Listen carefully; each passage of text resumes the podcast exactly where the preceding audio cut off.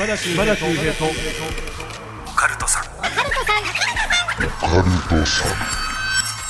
島田秀平とオカルトさん。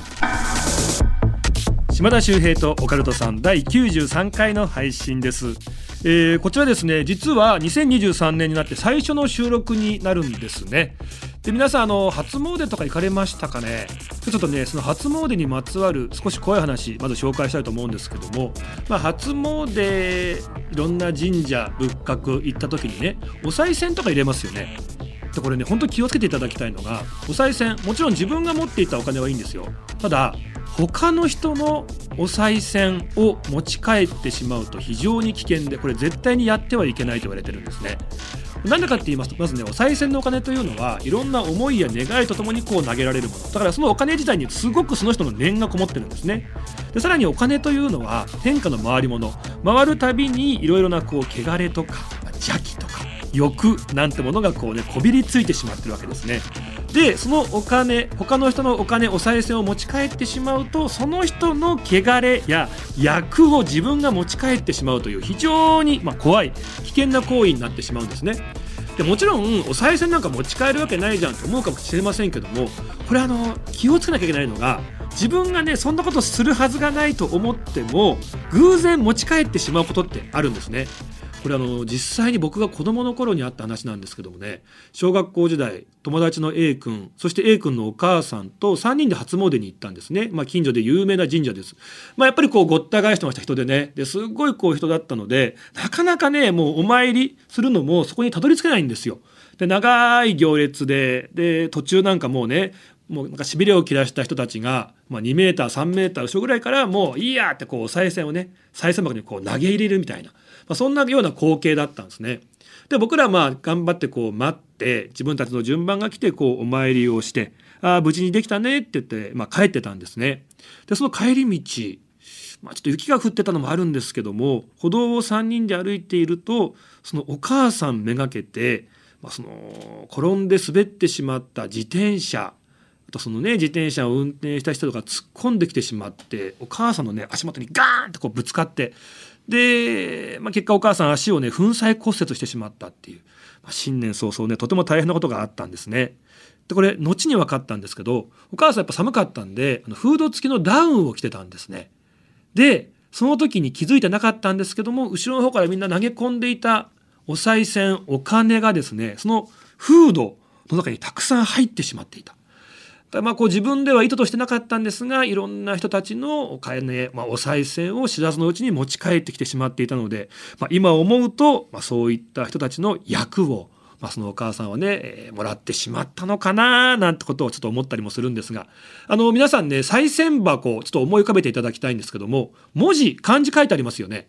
あれね錠剤山水のね浄化するの浄に財産で浄財という文字がよく書いてあるんですがこれ何かっていうとさっき言いましたお金というのはそういった汚れや欲が、えーたくさんこびりついているものそれをあの中に入れることでそういった汚れが浄化できる、まあ、そういう意味があるのであそこに浄財と書いてあるんですね。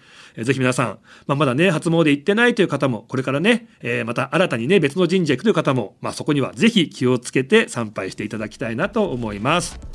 さあこの番組怪談都市伝説占いさまざまなオカルトジャンルの専門家をゲストに招きし私島田が、えーディープなお話を伺ってまいります。さあ今回めちゃめちゃ楽しみな方なんですよ。まずね名前をお伝えしますと吉井正夫というね男なんですけどもこの方ですね、え吉本興業さんの、まあ、お笑い芸人さんなんですけどもあの元々はですね猪下義井というコンビで、まあ、15年活躍されてたんですね。でまあその猪下義井というコンビが、まあ、昨年末解散ということになってであのもちろんね、まあ、猪下さんも吉井さんも別々にこう芸人としてまたこれからもね活躍していくんですけどもその吉井さんの方があのまあ俳優としてもね大活躍していて例えばネットフリックスのねオリジナルドラマ「火花の方」とか日曜劇場の「小さな巨人」とかね本当に数々のドラマなんかでもねこう出られてるっていう方なんですけども怪談もすごい人で。あの以前だと人志松本のゾッとする話も出られていたりあとはいろんな怪談イベントもよく共演させていただいてるんですけどもまあすごいんですよこの人の話。というわけで今回ねもう熱望僕がもうしましてまあそれがね、えーまあ叶ったという形でこの吉井正夫さんに来てていただいております、えーぜひ皆さんね、えーこの吉井さんの会談この後すぐです。楽しんでいただきたいと思います。島田秀平とオカルトさん最後までよろしくお願いいたします。島田秀平とオカルトさん。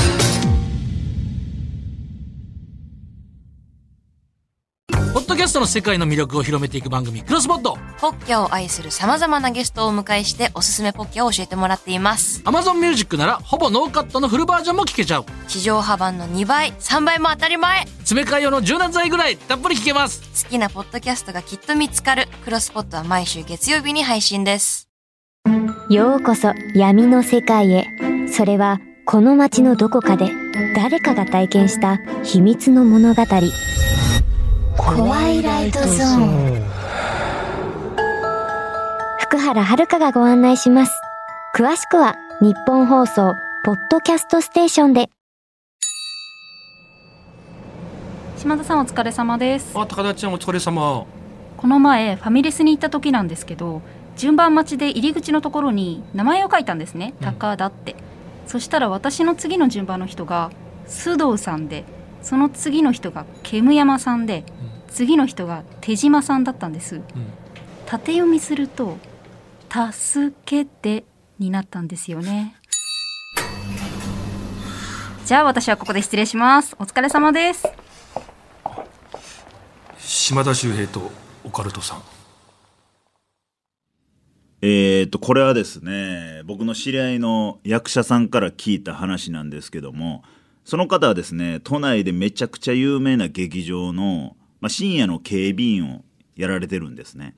でまあ劇場ってまあでっかい劇場なんでまあ広い広いんすよ。まああの数階建てで、まあ、場所は特定されたくないんでちょっとぼやかしますけども、えートイレも各階にありましてでっかい売店もありましてみたいな劇場で警備してるんですね。でそこでお盆時期は警備をしないっていう習わしがあるんです。それが決まったのがその役者さんが体験した事件が発端なんですけども、その方ですね某夏のお盆時期ですね8月13日深夜の警備に当たってたんですね。で1階のフロア行きましてトイレ行きまして2階の、えー照明さんや音響さんのブース行きまして楽屋行きましてで最後に劇場、えー舞台の上を警備するんですけどももちろん侵入者なんか誰もいないんです。で毎日のようにやってるんでああ面倒くさいなと思って劇場の方にパーッと歩いて行ったんですけどその日はなんかいつもと違う音がするんですよね。舞台裏にバーって回った時に幕が閉まってるんですけど幕の後ろからなんか声が聞こえるんですよ。一人二人の声じゃなくてすごいざわざわ声が聞こえるんです。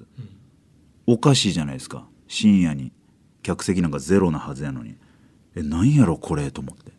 すごい怖くなったんですけどなんかそういう時って人間好奇心がかきたてられるのかゆっくり幕の方に歩いていくんです。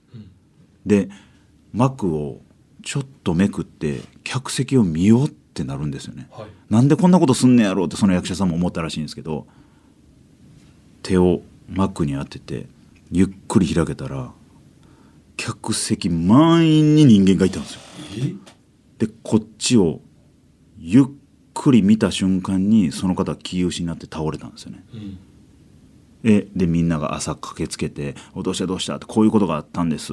いや信じられへんよ。ってなって。で次の日じゃあ別のやつに変わらせて別の方が警備するんですけど全く一緒のことが起きたんです。よそれが131415あってからそのでっかい劇場はお盆の警備がなくなったっていう話を聞いたんですよねやっぱり劇場って人が集まるところでもあり、そういう霊的なものが集まる場所なんやなって再確認できたお話でした。改めて今回のゲストをご紹介させていただきます。吉井正夫さんです。お願いいたします。よろしくお願いします。ありがとうございますなんすかその話。なんかめちゃくちゃなんかまあこんな言い方あれですけど面白いなと思って。ね。で実際にいまだにねそれも結構前の話なのに、はい。警備員さんたちの中で、はい。お盆の警備はやめようって。やめよう。えで警備員だけじゃなくてその劇場側が打ち出してるんですよね。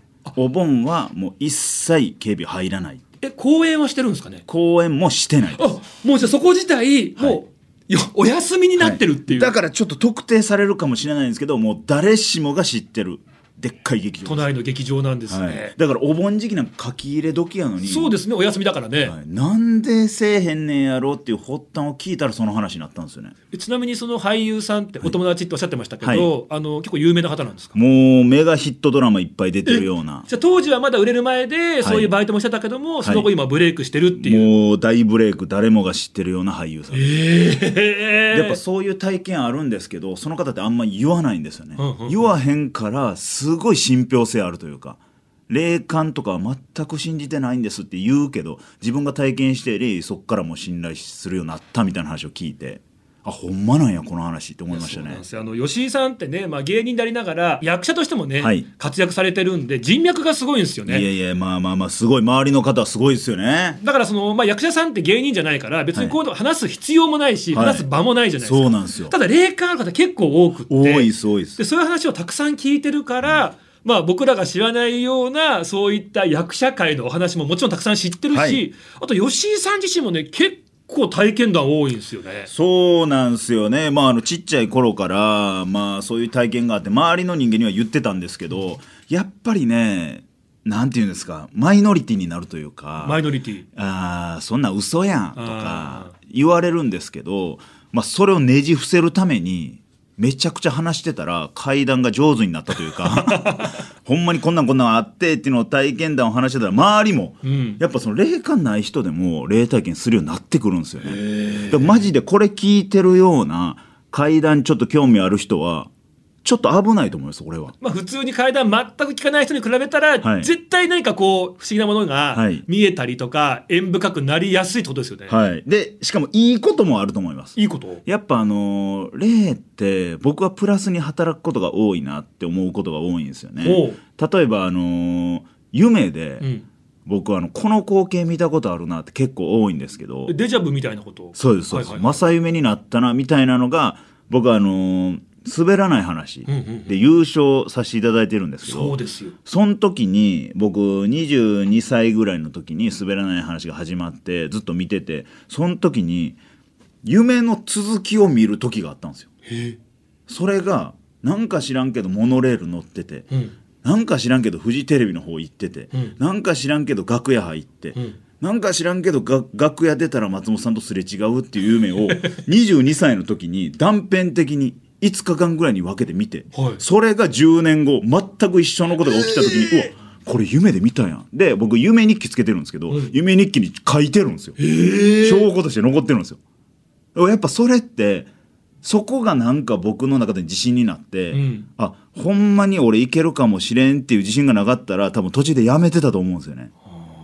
だからなんかオカルトはちょっとっていう人ほど信じてもいいんちゃうかなとか思いますけどね。ああ面白い話ですね、いやそうなんですよね。だからまあ猪下義井って言ってね、まあ、15年活躍してた、まあ、はい。お笑いコンビはい。だったんですけども、まあ、昨年解散になってしまってっていう、ただあのもうお笑いコンビ時代から結構もうピンでの活躍吉井君多かったんですもんね。ピンの仕事はそうですね。活躍までいかないですけどやっぱ多かったですね。さっきのね仁志松本のはい。滑らない話、あれで MVP 取ってるし。嬉しいです。であとはやっぱり役者のお仕事って半端ないですよね、多かったです。多かったです。あの又吉さんともねすごく仲良くて可愛がってもらっていて、はい。はい。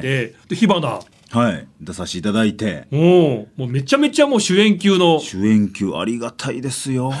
ほんまにありがたいですよ。あれのおかげでずっと今映画のオファーありますから。役者のお仕事すごいんだよひっきりなしで。嬉しいです。だからあのー1月からもドラマ始まるんですよ、ええでそれが日本テレビの「しょうもない僕らの恋愛論」っていうあのーレギュラーで出させていただくんですけども。そこにしょうもないお前が出るわけだもんな。おいおいおいしょうもないお前みたいなものがな俺出させてももらえるんだもんな。俺そのスイッチ切っててん。今日は今日はお笑いは切ってたのに、ええ。しょうもないとかもうめちゃくちゃ噛んでたやん。もう俺が出る前俺ブースでさ目の前で。えー、その辺全部編集されますあのめちゃくちゃ噛んでましたから。島田秀平ですをお島田秀平って言ってましたから。丁寧語使ってたか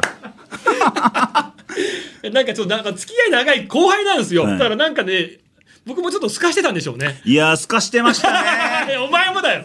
お前もお前も透かおしてた。前とかほんまダメっすよ。で指さすのも全然ダメですから。パワハラやから。パワハラやから。パワハラって何？一一発目パワハラって何？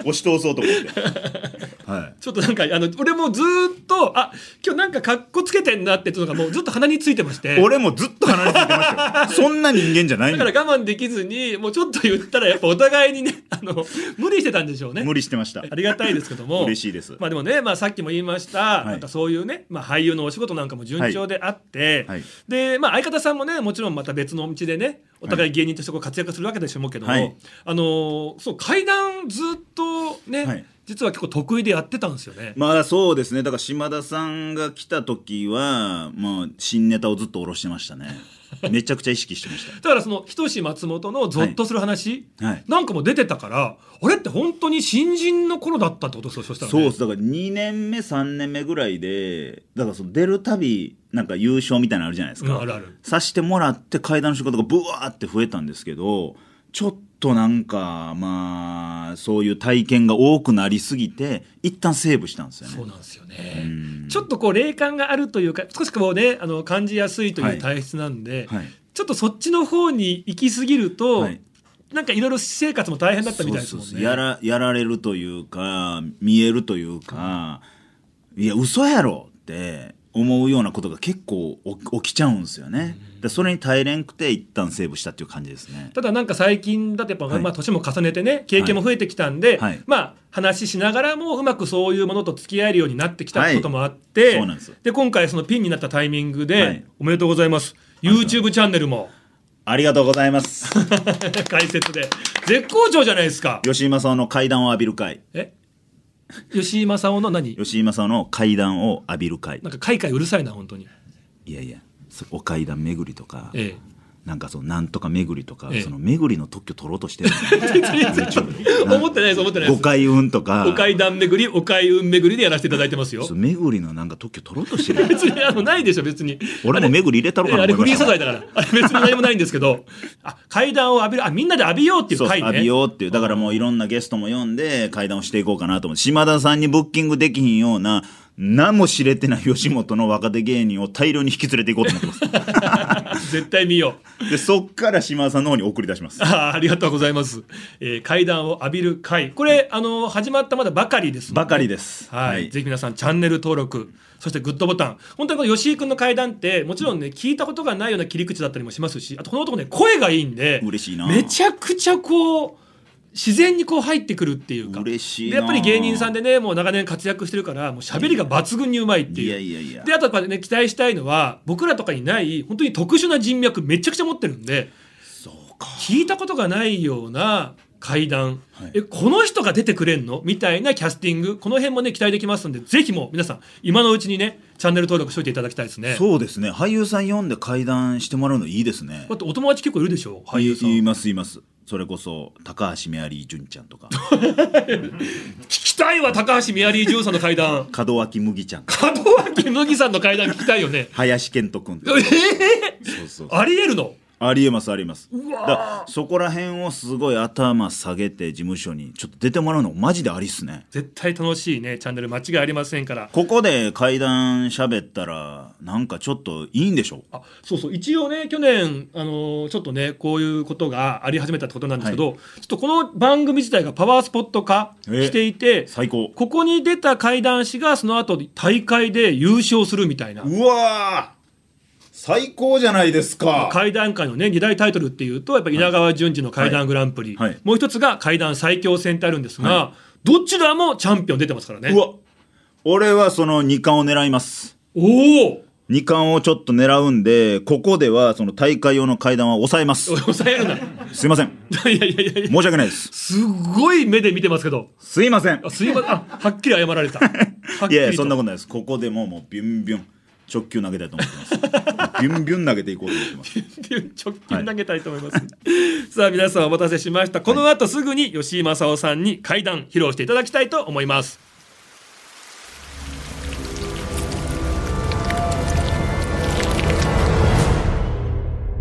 島田秀平とオカルトさん。それでは吉井正夫さん怪談話お願いいたします。これはですね、えー僕の母が亡くなった時に実際に体験してるんですけども僕21歳の時に母親を亡くしてるんですね。でその2年前にも父親をこう病気で亡くしてるんですけどもま父が亡くなって次の年僕が二十歳の時からですね家族全員で、え父親の墓参りに行くっていうのが決まりやったんですよね。で当時行ってたメンバーがですね言うてもおかんと、えーお姉ちゃんとお姉ちゃんの子供男の子と女の子僕にとって姪っ子にあたる存在、あと僕のこう5人でお墓参りその日行ってたんです。で僕は甥っ子と姪っ子を連れて。で10メーター先におかんと姉ちゃんが歩いてるんですよね。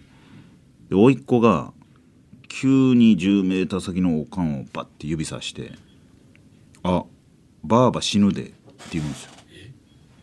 え急に何?」っつって「いやばあばの後ろに黒い人がおるからばあば死ぬねん」じいじが死んだ時もじいじの後ろに黒い人がおったからじいじ死んでん。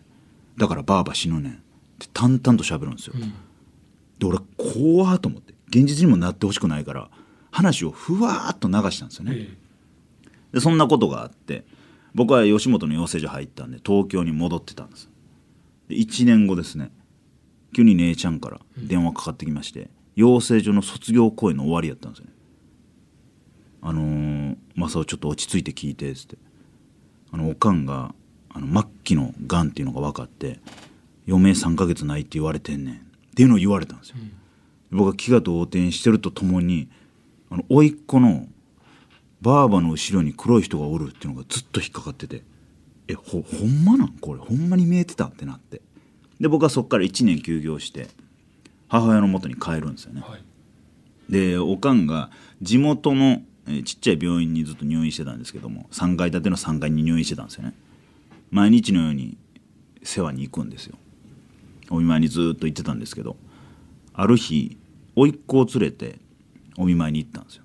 で甥っ子は3階の病室いつも行ってるから知ってるんですけど、いきなり2階でエスカレーター降りてバーって走っていくんですよ、うん。どうしたん？どうしたん?」っつって。当時5歳ぐらいやったんでまあまあ走り回るのは分かるなと思ってたら「いや違う違うあのばあばの後ろの黒い人が2階にいるから多分ばあばのお部屋お引っ越ししてん」って言うんですよ。その時にまたフラッシュバックして「えあの黒い人まだおんの?」と思ってでバーって走っていくんですよ。で走っていって追いついたら2階の2204号室ってとこに入っていくんですよ。でガチャって開けたらもちろんおかんの部屋じゃないんですよ。いやお引っ越ししてないやんいつもの部屋行こうっつって3階に行ったんですよね。ほんでおかんがおって、もうその時に僕心臓バクバクで「えこれどういうこと？また一緒のこと言うてるで」みたいなこと思いながら姉ちゃんにこそって言ったんですよ。なんかあの黒い人の話聞いた？って聞いたら姉ちゃんが「いやそれ結構最近言ってんねんけどなんなん?」っつって「いやさっきなんか2階に案内されてんけどええみたいな話をしてて、その日は帰ったんですね。帰って夜中病院から電話かかってきて「お母さんの容体が変わったんですぐ来てください」っつって「もう既得状態です」って言われて。で急いでもう家族全員で病院に行ったんですよね、でいつものように3階の部屋上がろうとしたら馴染みの看護師さんが「あちょっと部屋変わったんで案内します」って案内されたのが2階の2204号室やったんですよ。えー。これ昼間のとこやと思って。でカチャって開けるじゃないですか。ほんだらあの缶が酸素マスクつけられながらもう意識もないような状態でああこのまま死んでいくんやなとか。親戚中でこう見守ってたんですけどいきなりバッて目覚まして、なんかもごもご言うてんですよ、で酸素マスク取ってあげて「どうしたん?」っつって「これ誰や?」って言うんですよ。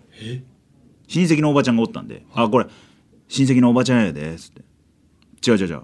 これ誰?」っつって「ええ親戚のおばちゃんや」っつって「しかも誰この部屋中にいる黒い人たち」つって亡くなっていったんですよ。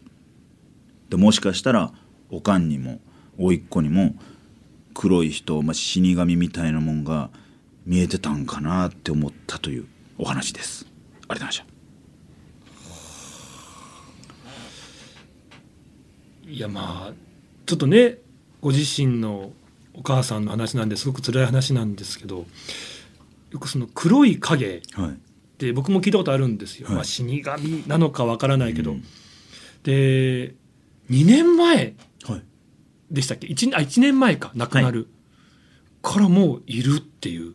本当にこう亡くなる少し前じゃなくてそんな前からもういるってパターンがあるんですね。そうなんですよね。でこのおかんだけじゃなくてこれ初めて言うんですけどその甥っ子は数人言ってた人がいたんですよね。で近所でお三方いらっしゃったんですけど、3名ともやっぱ1年に亡くなられてるんですよ。でその5歳の時の甥っ子は分かったんでしょうねその式が。じゃあやっぱ1年ぐらい前からやっぱり亡くなってしまう方の近くにはそういった黒い影がいるのかもしれないですね。そうなんですよ僕それで詳しく聞いたことがあったんですけど、え増えていくんですって。いや僕実はそこ一番怖かったんですけど、最初やっぱりこう一人ぐらいしか影がないのかなって話で聞いてたじゃないですか、はい最後お母様がたくさんいるって言ったじゃないですす。部屋中にいるって言ってたんですけど。僕の知り合いの方もまあ、はい。この方生還されたんですけど、はい。本当にこの病室に入ったらっていう病室に行ってしまったことがあったんですって、はい。でその時夜な夜な何人もの黒い影がもう走り回ってるんうわですー怖っ。うわ怖っ。でそれを思い出したんでやっぱりもしかしたら本当にっていう時は人数が増えてくるのかもしれないですね。そうですね。なんかどんな感じなんて聞いたら影が立ってくるんですって。へその影が後ろにピタってつく。僕の印象はですよ。言ってたのがバーバの後ろの今正雄にもあるこの黒いやつあるでしょ、あこれ影なっつって。これがね立ってくんのっつって。でビターってくっついてくる。そのこの立った黒いやつの影がまた現れてその影が立つ。影が立つ。影が立つ。で何人かしていたらこの影が1体目の影が抜けていくんです、で2番目の影がつく。でまた影ができる。っていう話を聞いてまあテレビでも喋られてるから特定はちょっとされてほしくないんですけど某芸人さんがめちゃくちゃ霊に取りつかれてますよっていう漫談をしてたんですよ。はいで行列ができてるみたいなこと。そうそう。うんうん。っていう話を聞いた時にあれ？と思って。それって甥っ子の言ってんの似てんなって思ってたんですけどその方死ぬ間際ぐらいの大事故に巻き込まれたんですよ。つい数年前に。その時にあれ？これってそのことやったんちゃうかなとかも思っちゃったりするんですよね。いや僕今思い出したんですけどね。ある方があのまあ行きつけのマスターが式が近い人が分かるっていうマスターだったんです。って、はい。でマスターがそれこそああの人ちょっと危ないかも。って言ったらやっぱ本当に亡くなってしまうことが何回か続いてて、えマスターって何が見えてるんですかって言ったらいや人それぞれかもしれないんだけど俺はねその人の影が遅れてるうわっていう風に感じるとその人が亡くなるんだよって言ってたんですよ。どういうこと？って聞いたら普通人間だから動きに合わせて影なんか当たり前のように動きと寸分たがわずはい。動くわけじゃないですか、うん。ちょっと影が遅れるんですって。いやだからこれバーとかっていうのがリアルっすよね。だってめちゃくちゃ影出るじゃないですか。そうそうそうそうああいう薄暗くてスポットで当ててるから、めちゃくちゃリアルっすねそれ。と今聞いた時に、はい。もしかしたらその2体目3体目みたいな、うん。さっきから出てるね。そういうことね。その影の方が見えてるんだななるほど。そのマスターからすると。だからちょっとずれて見えた。っなるほどていうことなんじゃないかなと思って今繋がったと思って怖かったんですよね。あともうちょっと掘ってもいいですか？ほその黒あのその話。その黒い人が最初は影でシルエットなんですけど一人は髪の毛長かってで一人は黒いスカートみたいなのが見えたり一人はズボンやったり一人は丸坊主やったりってその黒がいろんな人間の形に見えてくるんですそれが言ったらその甥っ子には黒しか見えへんけど、亡くなるおかんに対しては多分色付きで見えてるというか多分そうなんじゃないかなって僕何年かいろいろ話聞いてて紡ぎ合わせたらそうなんちゃうかなって思うんですよね。今聞いてねこうだったらいいなって思ったのは、いろんな人たちじゃないですか、うん。だから亡くなって迎えに来てくれてるご先祖様であったりお友達とかだったらいいと思ったんですけどお母様が「誰これ?」って言ってるんですよね知らないとなると「えじゃあ誰迎えに来てんの?だからそれも多分先祖代々で遡ったら僕らも顔わからないじゃないですかそこの方かもしれないですよね。まあでもだったらいいっすよねそうですね。そうじゃなくってただただこう引き寄せに来てる何か怖い魔物みたいな、そういう集合体だったらやっぱ嫌ですもんね。そうですね。それで言ったら、はまああの僕が、えー小学校、えー、5年生かな？1995年ですから。まだ阪神大震災があったんですけど僕は大阪府枚方市なんで震度5ぐらいやったんですよ、うん。だから幸いなことにも、まあ、そこまで被害はなかったんですけど縦揺れですごくてその日5時46分に地震があったんですけど小5で5時半ぐらいにパッて目覚めたんですよ朝ね。うん。はい。でなんでこんな時間なんやろうと思って天井ずーっと見てたんですよ。ほんだら足元にあるクローゼットがガチャって開いて誰かが歩いてくるんですよ。ドンドンドンドンドンっつって。で僕は横向いて寝出してたんですよねその時、ほんだらここ目の前に長靴が見えるんですよ。はい。泥ついた。でパッて上に視線上げたら安全第一の作業着着てヘルメット黄色いのかぶって右手にメガホン持ってて何やこのおっさんと思ってほんだらそのおじさんがゆっくり口元に拡声器を持ってきて「はいじゃあ地震起きます。321」っつってゴーゴーっつって、えで直下型やったからすごい地震やって、うん。でその時に隣のおかんが寝てたんですけどおかんが「はいじゃあ地震起きます」っていうでっかい声にびっくりして障子パッて開けて「なんやうるさいな」で地震が起きて目を合わせてかぶさってきたんですよ。だから地震で起きたわけじゃなくてそのおじさんの声で起きたんですけど、うん。でおかんが僕に覆いかぶさってきて地震が揺れが止んででパッておかんの寝室見たらおかんの枕元にガラス棚が2つ倒れてたんですよ。だからもう大怪我してたんですよ。お母さんからすると愛する息子を守ろうと思って、はい。上にこうね身をはい。挺してってことだったんですけどそれ別に地震の揺れじゃなくって、はい。その謎の声、はい。お母さんも聞いてて、はい。それ聞いたからあなんか危ないかもと思ってやってた。でもやったおかげで大怪我せずに済んだ。せずに済んだんですけどその時におかんに「あ見たよな」っつって「あれあれ誰?」っつって言ったけど2人とも分からなかったんですよ。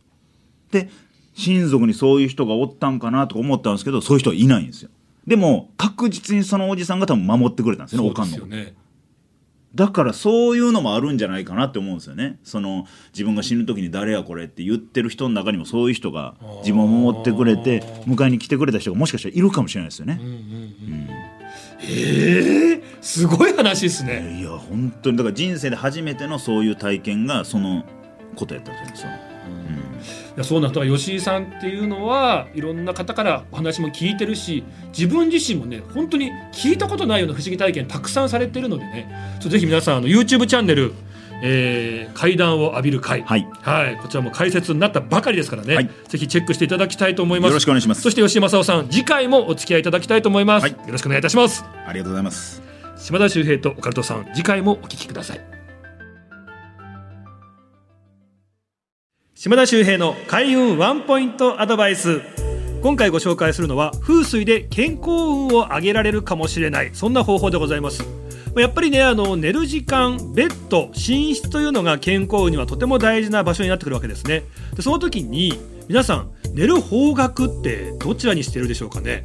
これ実は風水的に健康運にとって一番いい方角というのは北枕なんですね。あの北枕っていうとねよく亡くなった方をね、まあ、置く方角なんてことで縁起が悪いとも言われがちなんですが実は北枕が一番健康的にも風水的にもいい方角とされてるんですね。あちょっと最近疲れがちだなという方枕の向きね北側に変えてみてはいかがでしょうか。でちなみに仕事とか勉強運を上げたい方はですね太陽が昇る方角の東枕がいいとされています。でさらにですね特に健康運を上げたい方ここを掃除してほしいという場所があるんですがそれはベッドの下なんですね。これ寝てる時に疲れや汚れ邪気なんてものがどんどん下に落ちていく。布団を通ってマットレスを通ってその下に溜まっていくという考えがあるんですね。なので面倒くさがらずにですねマットレスをガバッとこう上げてそして下も綺麗にまあ拭くとかねなんかそのベッドの下なかなか掃除しないかもしれませんがそこもしっかりと掃除をするようにしてほしいなと思います。是非健康運上げたい方北枕そしてベッドの下の掃除頑張ってみてください。島田秀平とオカルトさん。